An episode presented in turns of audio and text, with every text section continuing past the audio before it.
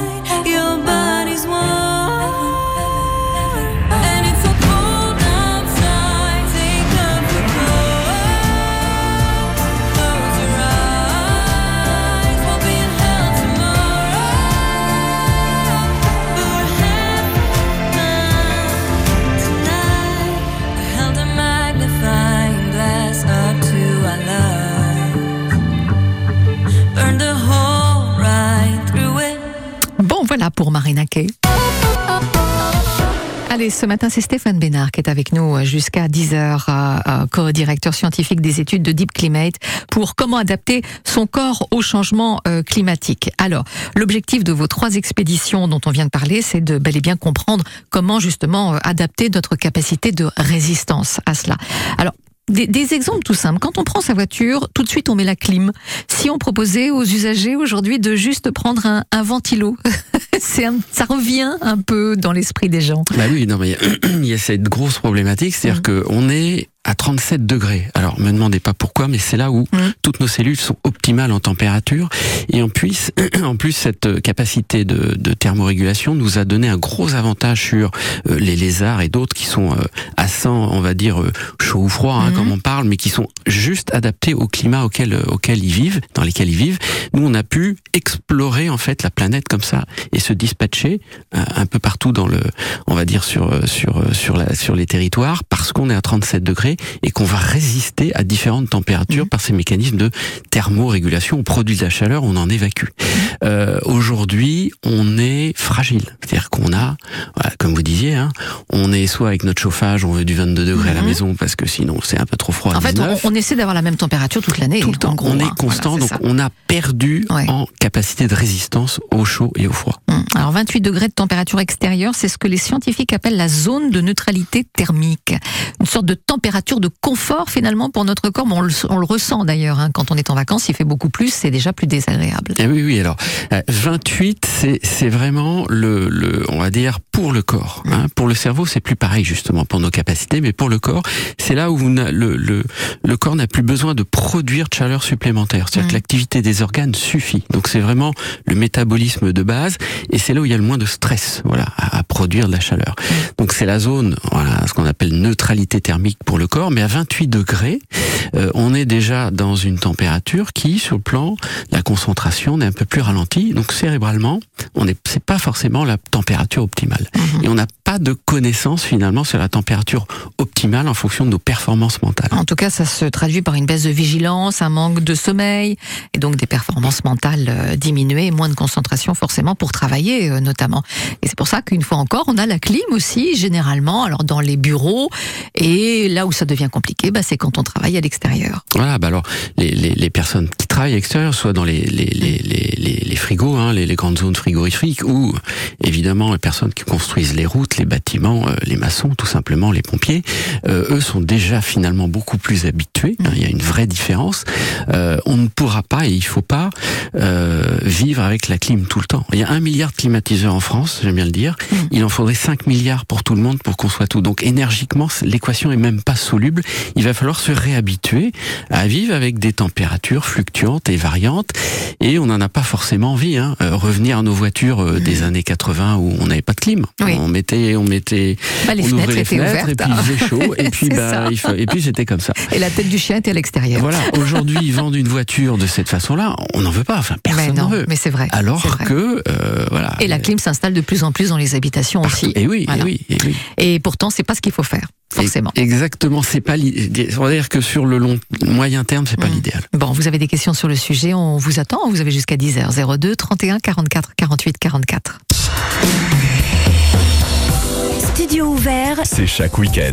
Le but, c'est vraiment de s'amuser. Et aujourd'hui, le temps y est. La mer est haute à 15h. On sera à 14h30 sur site. Ça va être parfait. Fête, Expo, festival, salon, les organisateurs de manifestations ont la parole. Les animateurs du parc ont organisé des jeux de piste à la recherche des lémuriens dans le zoo. Il y a du maquillage, il y a des jeux autour des espèces. Ils représentent c'est un moment d'échange, d'information et puis surtout bah, ludique. studio ouvert. Le rendez-vous de tous les rendez-vous Chaque samedi et dimanche, entre 10h et 12h30. Toute la saison des spectacles du Zénith de Caen, à vivre avec France Bleu Normandie. la radio partenaire. Allez, concert de Christophe Maé avec un nouvel album porté par le single Pays des Merveilles. Pensez à vos places, c'est le 30 septembre, ça tombe à samedi, ça sera à 20h. C'est au Zénith de Caen et toute la programmation des concerts sur zénith-caen.fr. 9h, 10h, Côté expert, nos spécialistes répondent à toutes vos questions. au 02 31 44 48 44. Voilà, si vous avez des questions sur euh, l'adaptation de son corps au changement climatique ce matin, ou peut-être des questions euh, pour euh, Stéphane Bénard qui revient de trois expéditions, on va savoir eh bien quelles étaient peut-être les choses les plus contraignantes. 02 31 44 48 44. Après, la petite culotte, ça ne s'invente pas, c'est la Gofa Lolita.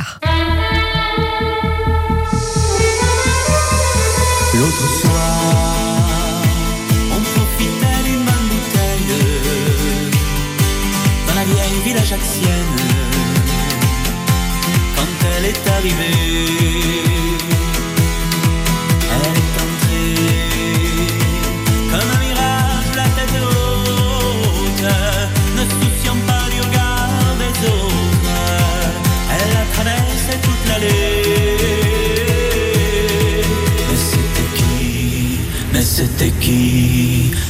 C'était qui? Mais c'était qui? Mais c'était qui? C'est qui? C'est qui? C'est qui? Mais c'est qui? C'était Loli C'était Loli C'était Lolo C'était Lola C'était Loli C'était Lolo C'était Lola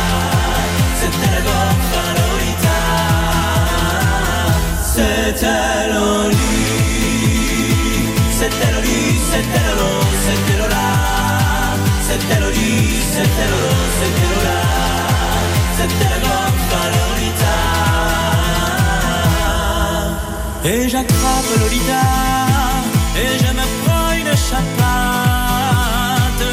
car les femmes du XXe siècle méritent qu'on les respecte. Elle est entrée comme un mirage, la tête haute, ne souciant plus du regard traversait toute l'allée. Mais c'était qui? Mais c'était qui? Mais c'était qui? Mais c'était qui? Mais c'était qui? C'est qui? C'est qui? C'est qui? Mais c'est qui? C'était Loli C'était Loli C'était Lolo C'était Lola C'était Loli C'était Lolo C'était Lola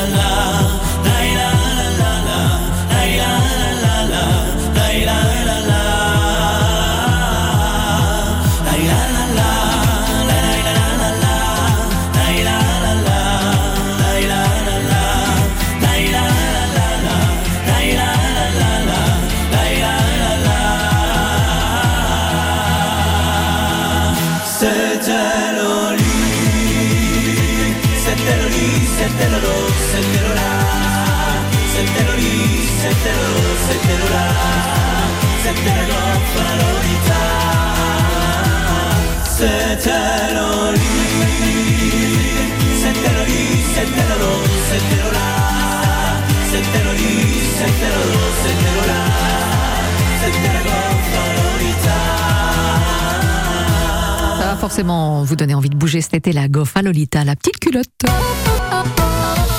Allez, il y a eu trois expéditions, hein, euh, donc en 2022 et 2023. Euh, c'est euh, le Deep Climate, hein, ça s'appelle comme ça.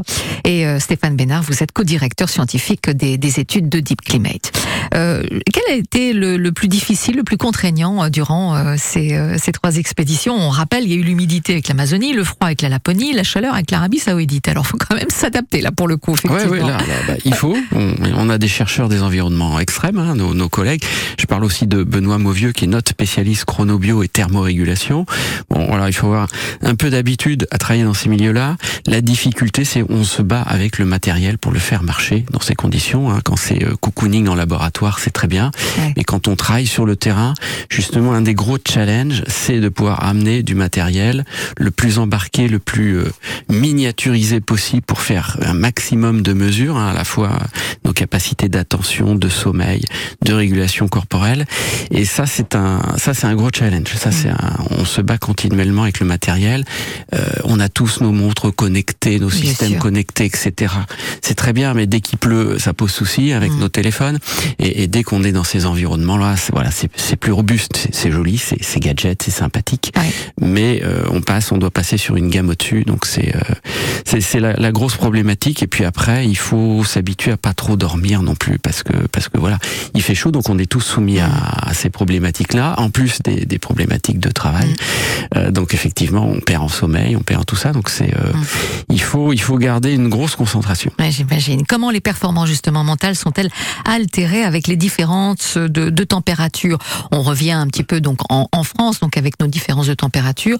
On passe là week-end dernier, il faisait très très chaud, et puis euh, ensuite on revient à des températures de 20-22, donc euh, normales, classiques. Pas facile hein, quand même. Hein? Non, non, c'est c'est toute la, la difficulté. C'est à la fois le plus chaud et puis cette versatilité, cette, ces, ces variations brutales sur quelques jours, quelques, quelques semaines. Euh, on peut même l'été avoir du, très, du, du assez froid, hein, ça arrive, hein, sur deux, trois, quatre jours tout d'un coup. Et puis euh, au mois d'avril, avoir grosse chaleur. Là. Donc ça, c'est... Euh, de toute façon, on n'a pas le choix. Il va falloir s'acclimater à ça. Ouais. L'acclimatation, elle met, elle met, on met trois semaines. Quand on va même en vacances, hein, on va dire, dans Tout un pays fait. très chaud Ouais. dans le sud de la France, tout simplement, on met à peu près trois semaines à optimiser euh, notre évacuation de la chaleur, supporter, etc. Euh, là, c'est moins de trois semaines. hein. Les variations font que, que c'est moins de trois semaines. Donc, il y a une fatigue physiologique, il y a une fatigue du corps qui se répercute aussi hein, sur une fatigue mentale. hein. Ça, ça joue aussi de façon importante. Ouais, pour, pour mesurer cette problématique, euh, l'idée euh, de trouver des marqueurs d'alerte, euh, ça, ça serait bien. Comme mesurer physiologiquement le corps, mesurer la fréquence cardiaque avec des textiles aussi connectés, c'est ce qui va arriver dans le futur. Oui, oui, oui. Non, c'est il y a, y a déjà ça. Ils sont encore, voilà, ils sont à la fois c'est des, des prototypes, a des choses qui, qui marchent bien, mais sur des zones, on va dire, de température normale. Dès qu'on est dans du plus 45, les textiles, on est un peu chaud, donc il faut des petites brassières. Dans le très froid aussi, ça fait transpirer, c'est mauvais, Mm. c'est dangereux. Donc on va avoir tous ces, ces nouveaux textiles qui sont en fait, on les, euh, on les utilise, nous on les teste, on les valide, on en fabrique, on fabrique aussi nous-mêmes nos propres capteurs. Et, et ça, c'est des choses qui sont, euh, qui sont importantes effectivement. Les marqueurs d'alerte d'abord pour les personnes, les pompiers en premier lieu, hein, qui sont les pompiers, on l'a vu l'année dernière, les pompiers du feu, et puis d'autres personnes. Ce qu'on mesure dans Deep Climate, et euh, c'est vraiment euh, des centaines d'indices pour que, au final, on puisse en récolter une dizaine qui soient applica- applicables sur le terrain dès l'année prochaine, sur du- des personnes de la défense, sur des personnes de la sécurité civile, euh, pour justement éviter euh, l'effondrement. On a, on a des effondrements comme ça qui se font. C'est pas uniquement par trop de chaleur corporelle, on n'arrive plus à évacuer. C'est global. Il y a un effondrement global de la personne parce que mentalement, physiquement, euh, voilà, on dépasse les capacités. Et c'est vrai que c'est un des buts, c'est c'est d'arriver à trouver cette, euh, ce monitoring et ce suivi en temps réel. C'est pour ça que vous avez fait ces expéditions, Tout bien fait, sûr. Alors, comment avec des températures très chaudes ou très froides garder ses capacités de raisonnement, son niveau d'attention C'est jusqu'à 10 heures. Et une dernière fois avec euh, David Hallyday, tu ne m'as pas laissé le temps. Je reste avec mes souvenirs, ces morceaux de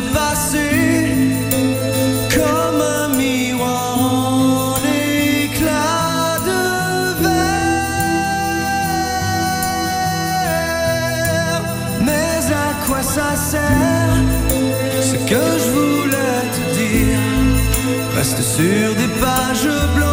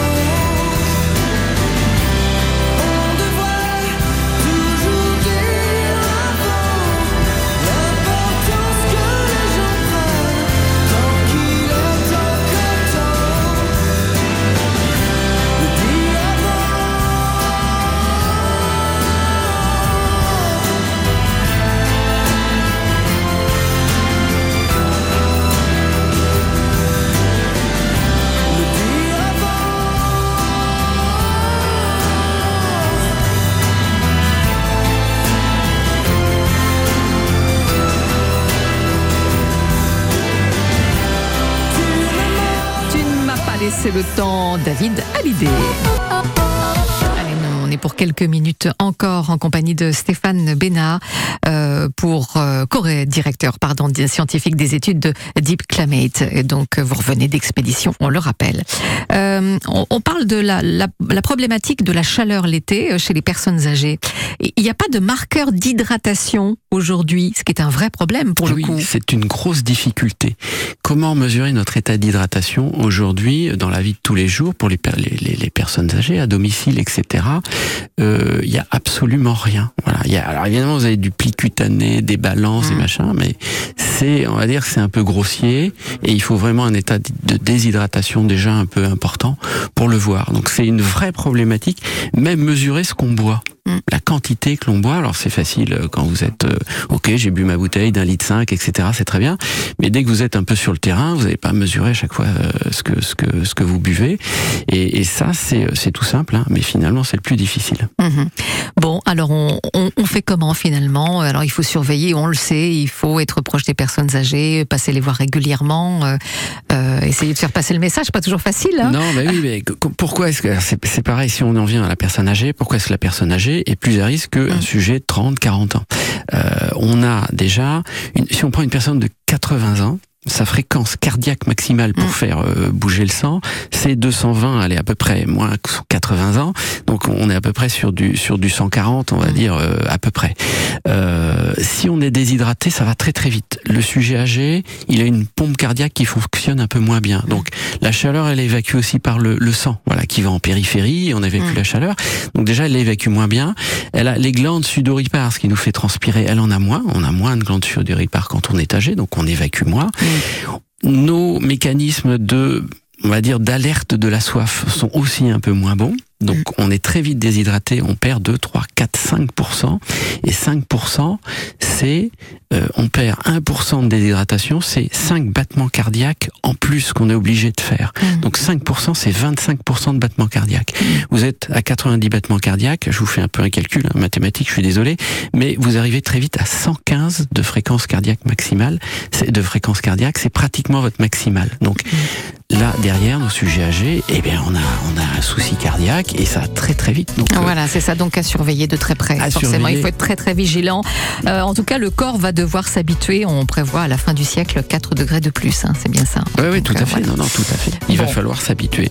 Bon. Et je rajoute, je fais aussi euh, toutes ces expéditions. C'est Oui. l'Institut euh, de l'adaptation humaine avec Christian Clot, Mélusine Malender et Jérémy Roumian qui sont à la base des initiateurs de ça et qui ont fait un travail euh, de titan pour arriver à monter ces expéditions. Voilà, donc c'est un, un vrai travail d'équipe et de groupe. Voilà, puis on, a- on aura l'occasion forcément d'en d'en reparler. Bel été à vous. Merci beaucoup. S- Sans Vous clim aussi. alors, hein, pour Ah, sans- s'adapter. hein. Sans clim, sans clim. On l'aura bien compris. Merci beaucoup Stéphane Vénard. Voilà, c'était la dernière euh, de Côté Expert pour cette année. Évidemment, nous reviendrons à la rentrée. Chaque samedi, pour DJ France Bleu, France Bleu, c'est nos limites sur les pépites. Quand vous battez la mesure sur ça.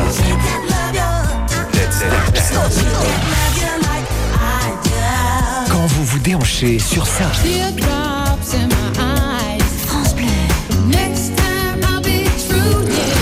Vous écoutez France Bleu Let's Dance. Chaque samedi dès 22h30. France Bleu, partenaire de Fort Boyard sur France 2. Aventure, solidarité, dépassement de soi.